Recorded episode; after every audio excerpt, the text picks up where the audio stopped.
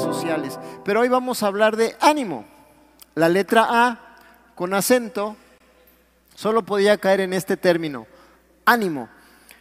Y para hablar de ánimo, vamos a recordar lo que primero a los tesalonicenses capítulo 5 verso 11 dice. El apóstol Pablo se está despidiendo de, la, de esta iglesia preciosa en la zona de Macedonia y les dice lo siguiente, por eso, anímense los unos a los otros y ayúdense a fortalecer su vida cristiana como ya lo están haciendo. Así que, ¿por qué no haces algo hoy? Procura sonreír. Regálame a mí una sonrisa, por favor. Yo necesito una sonrisa. Esta mañana vengo así como, ¿no? E-, e-, el frío me acaba. Yo soy tropical, de veras. Sí se nota, ¿no? Entonces, regálame una sonrisa. Gracias. Ahora, esa misma sonrisa, dásela al que está a tu derecha y ahora dásela al que está a la izquierda. Ay, no te lo comes. Dense un aplauso, por favor. Gracias. Gracias. Empecemos por entender un poquito la palabra ánimo. Espero te ilustre algo y te ayude. el origen etimológico de la palabra ánimo es de la palabra latina animus, que a la vez se basó de una palabra que transliterada, la, interpretación del griego sonaría de esta manera, anemos, que quiere decir soplo.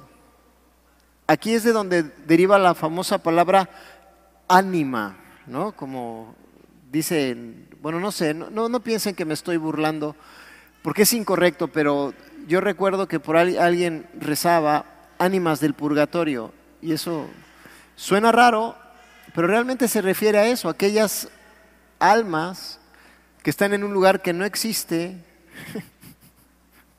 porque el purgatorio no existe, es un lugar que inventó Dante Alighieri en la Divina Comedia, pero bueno. Entonces, eh, ánima es la palabra de donde derivan varias cosas y lo más importante es sostenerlo en la escritura. Ánima significa soplo. Génesis 2.7 dice esto, entonces Dios tomó un poco de polvo y con ese polvo formó al hombre, luego sopló en su nariz y con su propio aliento le dio vida. Así fue como el hombre comenzó a vivir. Sopló ánima, ánimos, sopló vida. Por eso, a veces dicen que somos animales, porque tenemos ánima. ¿no? Yo tenía un, un amigo que era muy inteligente, aprendía rapidísimo hacía cosas bárbaras. Eh, yo le decía, eres como un delfín, aprendes muy rápido, eres muy inteligente, pero sigues siendo un animal. y a veces hacemos esas bromas, pero la verdad es que la palabra animal viene de la misma idea de soplo de vida. Es decir, los animales tienen alma porque aprenden, porque entienden, porque seguramente hablar un nivel de sentimiento que está en ellos los perros, los gatos, los elefantes. ¿no? Si tú tienes un perro en casa, tiene un alma, tiene ánima, tiene, tiene soplo de vida, como nosotros tenemos soplo de vida. Si tienes un gato de la misma manera, y si acaso tuvieras un elefante, bueno, también, o jirafa. Entonces, esta implicación de la palabra nos lleva a entender que ánima significa todo aquello que tiene vida. Entonces, animar significa infundir vida, dar fuerza, energía a alguien para que haga algo o resuelva o emprenda algo. Así entonces, para que la palabra ánimo de nuestro acróstico tenga sentido en todo este mensaje que yo quiero compartirte y llevarte a un punto de encuentro con él, es no que tú tengas ánimo con esta palabra. No, hoy, hoy no no es mi intención animarte desde el mensaje. Los mensajes están para animarnos. La palabra profética tiene esa, esa idea de, de generar ánimo o exhortación, pero debe de estar sostenida en la verdad. Lo que deseo es que tú al terminar este mensaje tengas la firme decisión de convertirte en un animador, en un porrista, en una porrista. Y de esto es de lo que voy a tratar de dar el mensaje. Un rasgo de carácter que debe ser primordial en cada uno de los que somos cristianos, de los que hemos confesado a Jesucristo como nuestro Señor y Salvador, es de el ser animadores y obviamente primero estar animados. Ser como porristas, gente que anima a otra gente. Y esto requiere lo siguiente, porque no hay de otra. ¿Ustedes han oído hablar de los concursos de animadores, de porristas? Es algo de verdad difícil. ¿No? Yo, he, participado en algunas actividades donde hay equipos de porristas y he tenido el buen gusto o, el favor de esos equipos de dejarme participar cargando a una de estas jovencitas que son chiquitas, gracias a Dios. Y hay una técnica y tenis especiales. Y entonces cuentas un, dos, tres, y la subes y la sostienes aquí, se hace una cosa. Y luego, ya que esté equilibrada, la chica sube la pierna. ¿No? Así. Eso es muy lindo y eso requiere mucha fuerza, habilidad, agilidad, etc. Ahora, tú no vas a animar a alguien si no tienes una intención lógica porque ese equipo es tu equipo. Entonces yo creo que es muy importante que entendamos lo que necesitamos para ser unos buenos animadores en el Señor y voy a hacer una analogía entre lo que es ser un equipo de animación y lo que es ser un hijo de Dios que anima a otros. Para poder ser un buen animador, un animador profesional, necesitas identidad, entrenamiento y actitud. Identidad, porque si no quieres a tu equipo, como, pues, como para qué, ¿verdad? Hoy no pude evitar, con cierto ánimo de broma, molestar al hermano Bernardo porque le va a los Steelers. Pittsburgh. Esta vergüenza da. Pero cada quien, ¿verdad? Pero ahora, y, le digo, ¿a poco le vas a Pittsburgh? Y él con este, escuchen esto, con este tono, dice que a poco no se nota.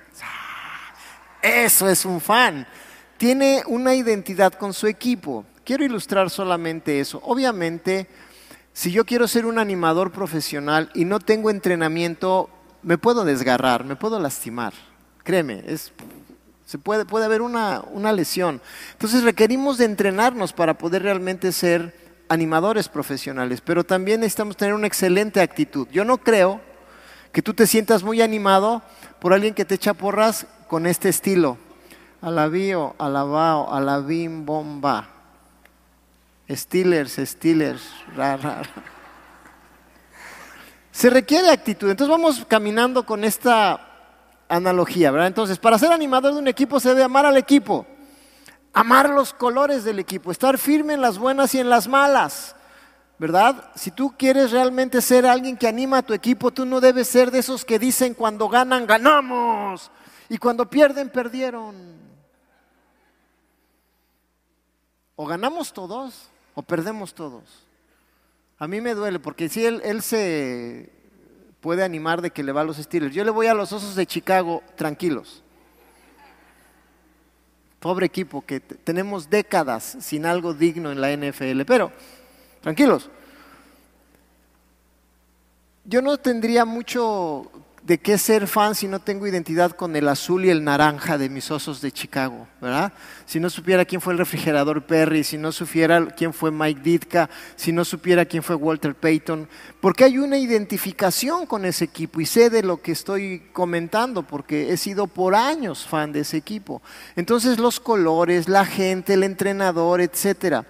Ahora, en nuestro caso como hijos de Dios, si queremos ser animadores para animar a otros, para formar un carácter de animador, porque recuerda que el tema principal es el carácter, tenemos que entender esto que el apóstol Pablo le escribió a los Gálatas. Gálatas capítulo 3 versos 26 en adelante dice, pues todos ustedes son hijos de Dios por la fe en Cristo Jesús. Y todos dicen, y todos los que fueron unidos a Cristo en el bautismo se han puesto a Cristo como si se pusieran ropa nueva. Esto es impresionante. Y todos los que fueron unidos a Cristo en el bautismo se han puesto a Cristo como si se pusieran ropa nueva, el uniforme, la identidad. Ya no hay judío ni gentil, esclavo ni libre, hombre ni mujer, porque todos ustedes son uno en Cristo Jesús. Y ahora que pertenecen a Cristo son verdaderos hijos de Abraham, son sus herederos. Y la promesa de Dios a Abraham les pertenece a ustedes. ¿No glorificarías a Dios por eso? ¿No le dirías gracias Señor?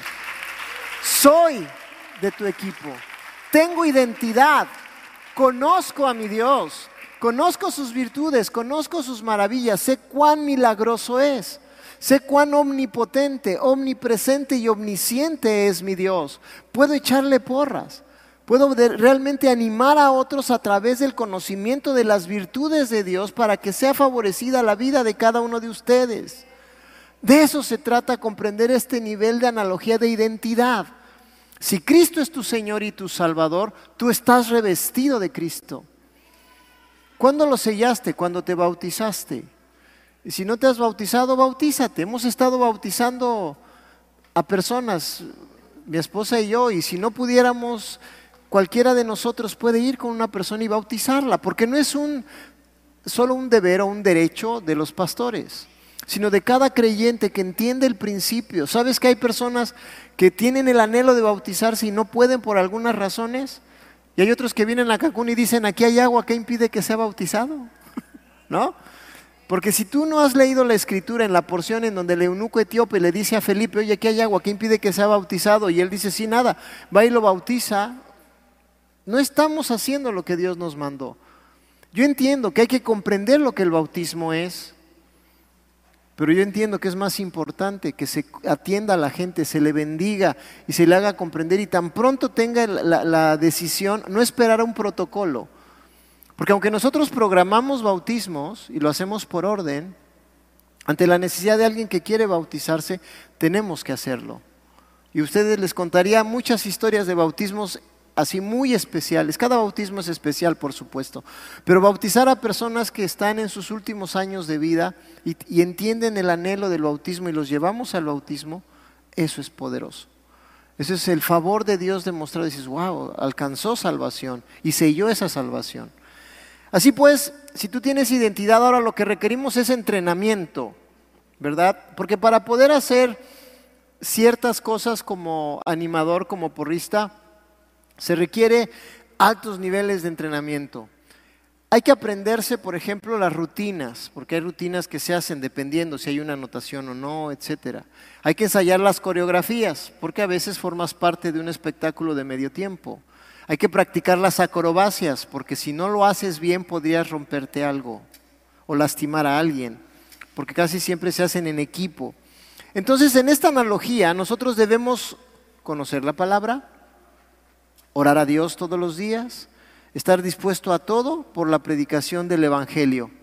El apóstol Pablo le enseñó esto a Timoteo y Timoteo creo que es de esos grandes animadores, porque así lo leo en la escritura, te lo voy a leer más adelante. Pero tú debes mantener la mente clara en toda situación. No tengas miedo de sufrir por el Señor. Ocúpate en decirles a otros la buena noticia y lleva a cabo todo el ministerio que Dios te dio. Amados, el apóstol Pablo puso en, esta, en, esta, en este camino a Timoteo y después le dijo, Segunda de Timoteo 2, versos 4 en adelante. Ningún soldado se enreda en los asuntos de la vida civil porque de ser así no podría agradar al oficial que lo reclutó. Asimismo, ningún atleta puede obtener el premio a menos que siga las reglas. Y el agricultor que se esfuerce en su trabajo debería ser el primero en gozar del fruto de su labor. Piensa en lo que te digo, el Señor te ayudará a entender todas estas cosas. El Señor va a darnos una recompensa en la eternidad, eso me queda claro y lo recibo. Pero esto es muy importante familia. Debemos entrenar. El entrenamiento nuestro no consiste en piruetas, consiste en lectura, consiste en relación con Dios. Un fuerte entrenamiento en oración significa que busco las oportunidades de orar y sobre todo orar en comunión, orar en acuerdo, porque el Señor Jesús dijo, donde dos o tres se ponen de acuerdo en algo sobre la tierra, yo lo voy a cumplir. Y eso vale la pena. Por eso tenemos estas reuniones de intercesión a las cuales te invitamos. Infórmate, ven, acompáñanos. El año que entra estaremos teniendo nuestras peñas de oración fuera de la iglesia, las primeras. La primera la estamos planeando para la segunda semana de enero en Playa Delfines. Espero que nos acompañes. Vamos allá a pasar un tiempo hermoso. Vamos a orar por esta tierra. Tenemos que orar. Tenemos que estar leyendo nuestra Biblia. Hoy tienes la oportunidad de llevarte varios diarios de fe a un buen precio para que tengas para leer y estar entrenado.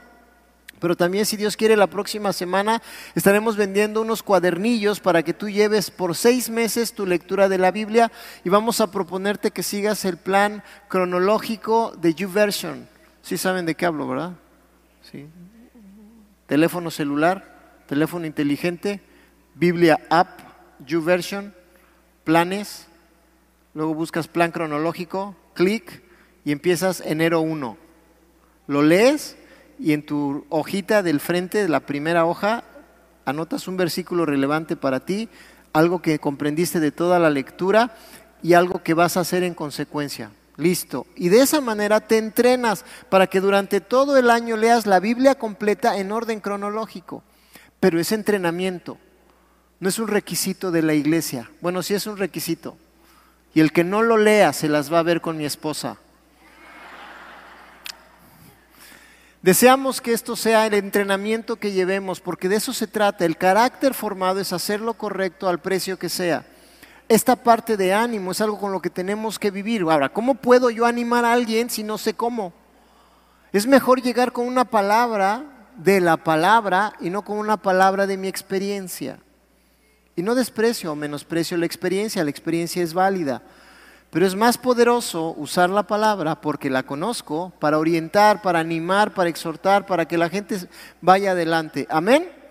Entonces tengo estas dos primeras cosas que requiero para ser un gran animador. Lo primero es mi identidad. Soy, soy un hijo de Dios. Lo segundo, entrenamiento en base a la palabra, en base a la oración, en base a la relación con la gente. Y lo siguiente es la actitud. Esto significa el ánimo personal que transmite un ánimo corporativo. Mi ánimo debe infundirte ánimo a ti como iglesia debemos tener una actitud que genere en la gente el deseo de seguir a Cristo. Porque a veces, lo digo, yo no sé si sea tu caso, no, no, aquí no veo a nadie así, hoy no vinieron, gracias a Dios, porque si no estaría más distraído que otras veces. Pero hay personas que dicen creer en Jesús y caminan como si creyeran, bueno, como si le fueran a la América, pues. ¿Y a quién le vas a la América? O sea, hasta da vergüenza, yo lo entiendo.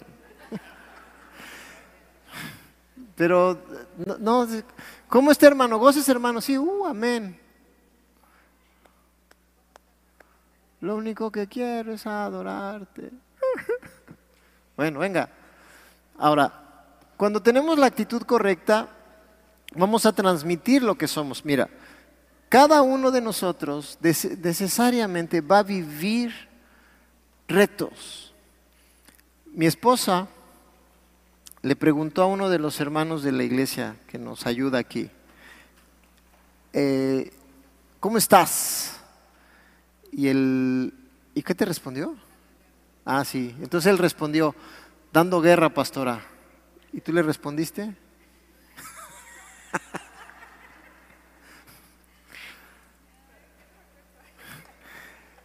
y le dijo, ¿por qué? Y el joven, ve la actitud, me encantó la historia que me contó mi profesor. Esta es la actitud correcta, porque sin guerra no hay victoria, pastora. Aleluya. Dale un aplauso al Señor.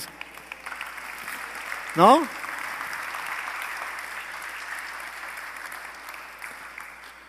Porque además, este hermano se acaba de enterar que su esposa está esperando bebé.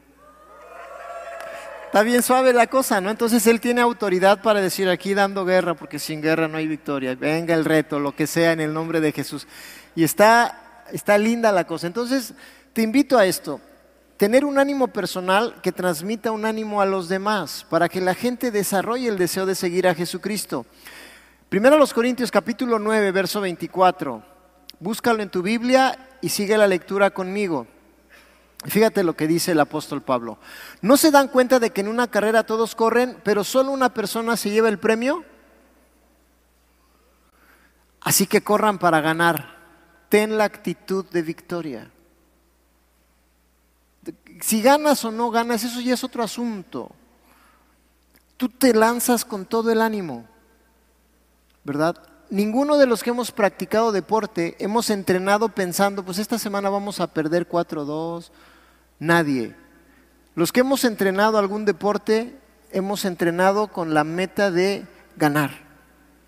La actitud de ganar. El, entrenamiento es demandante, es, es, es necesario, porque solo en base a esfuerzos grandes uno logra las cosas. Entonces la actitud para entrenar va a determinar la actitud con la que compites.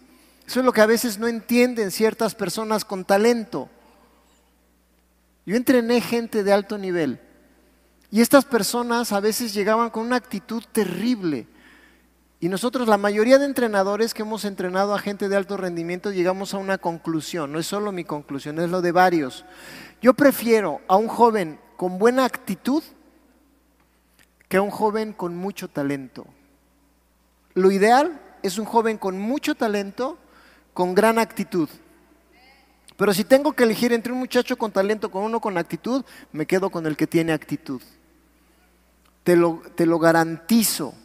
He conocido competidores excelentes, con unos así, nacieron para hacer lo que hacen, pero con una terrible actitud. Cuando llegue el momento definitivo, gana quien tiene la mejor actitud. Todos entrenamos para ganar. Lo vi a lo largo de muchas competencias mundiales. Llegaban y yo veía a los jóvenes y venía, oh, oh, oh, está impresionante. Íbamos viendo, porque en, en el deporte que trabajé, lo último que hice son competencias de eliminación sencilla. Compite Francia contra Irán y de este lado de la gráfica Egipto contra Checoslovaquia. Y se van eliminando. Eliminación sencilla. Y tú vas viendo en las categorías cómo se van acercando y al final llegan los dos mejores. Y son buenísimos. Y te sorprendería ver que a veces llegan no siempre, pero mayormente llegan misma estatura, mismas condiciones, mismas habilidades físicas, rápidos, explosivos. Si tú los ves así, dices, ¿quién ganará?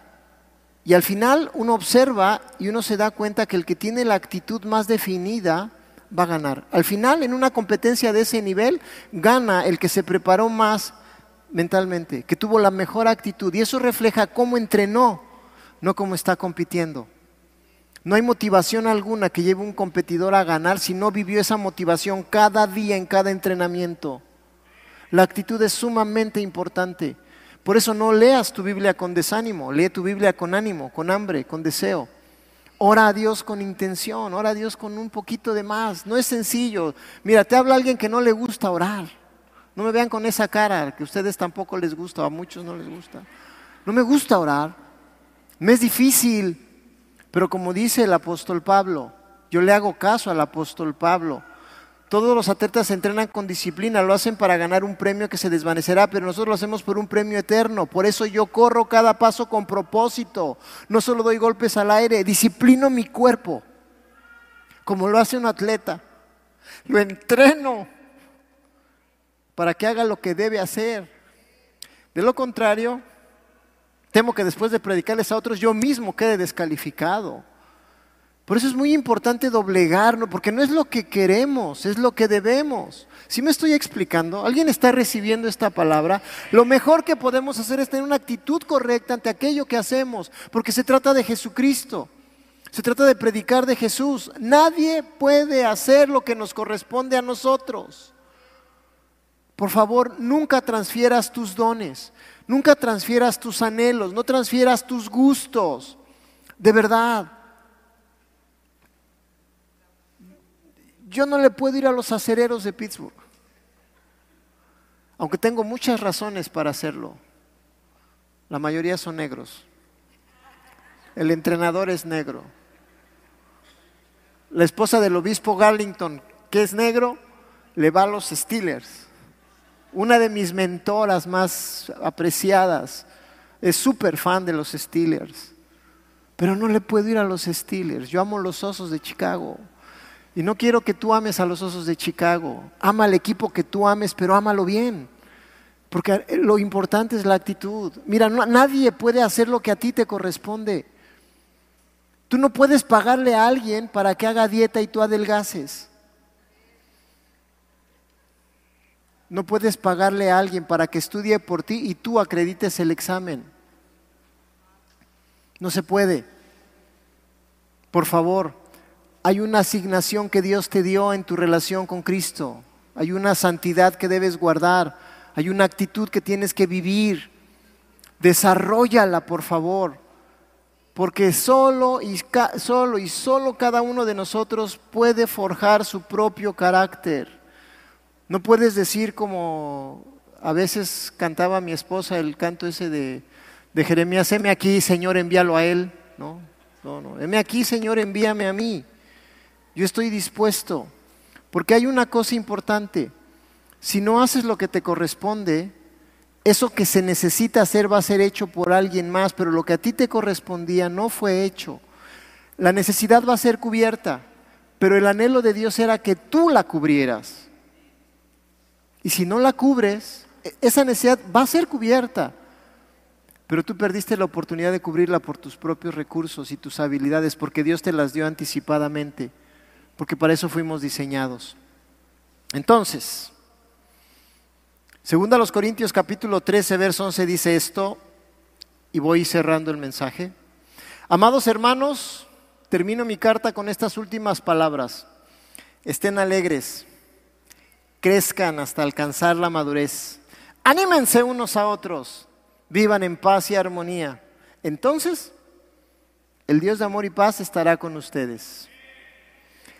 Entonces, ahora, permíteme irme de atrás para adelante. Si Dios está con nosotros, entonces estoy animado.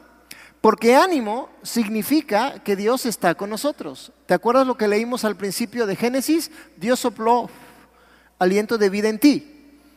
Ese aliento es su espíritu. Ese espíritu es lo que a ti te da vida. Eso significa que Dios está en ti. Por eso a veces decimos, es que estoy inspirado. Inspirado significa literalmente que el Espíritu de Dios está en ti, dentro de ti. In, dentro, espíritu, dentro de ti. Y estás eh, brillante, exacto. Entonces, estar animado significa que Dios está con nosotros. Y de acuerdo con esta palabra de 2 Corintios 13, verso 11, si Dios está con nosotros, entonces es muy fácil alegrarse crecer, madurar, animar y vivir en paz. Es fácil, ¿por qué? Porque Dios está en nosotros. Ahora, si a ti te cuesta trabajo alguna de estas cosas, es porque Dios no está en ti, o está en ti pero lo tienes apagado o triste. Espero que no sea tu caso. Pero lo más importante, que si Dios está en nosotros, podemos alegrar a otros, podemos ayudar a crecer a otros, podemos ayudar a madurar a otros, podemos animar a otros y podemos vivir en paz con otros. De eso se trata el mensaje. Para poder ser una persona que anima a otros, debo de entender que lo primero que tiene que pasar en mi vida es que Dios esté en mí. ¿Está Dios en ti? ¿De verdad, de verdad? Yo creo que sí. Y creo que podrías darle un aplauso al Señor con todo tu corazón, con toda tu fe. Gracias. Gracias, gracias. Y esta es una palabra de bendición que quiero traer a tu vida. Te quiero animar a que seas un animador, a que te entrenes, a que tengas la actitud correcta, a que hagas lo que es correcto delante de los ojos de Dios. ¿Lo recibes? ¿Podrías inclinar tu rostro ahí un momento y permitirme orar por ti? Así, Señor, en el nombre de Jesús, hoy bendigo a cada una de estas personas para que tú, Señor, les animes y les ayudes a caminar en victoria y hacer aquello que tú has trazado para nosotros. Y en el nombre de Jesús, inspírales, Señor. Anímales para que sean animadores de otros, a conocerte a ti y a caminar bajo tus principios. Y ahora, hermosa iglesia, te pido lo siguiente.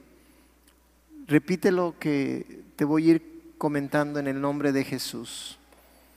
Señor, sé que estás en mí, así que puedo alegrar a otros, ayudar a crecer a otros, a ayudar a madurar a otros, animar a otros. Y gracias a que estás en mí, puedo vivir en paz con otros. Así lo creo y así decido vivirlo en el nombre de Jesús. Amén. Dale un aplauso al Señor con todo tu corazón.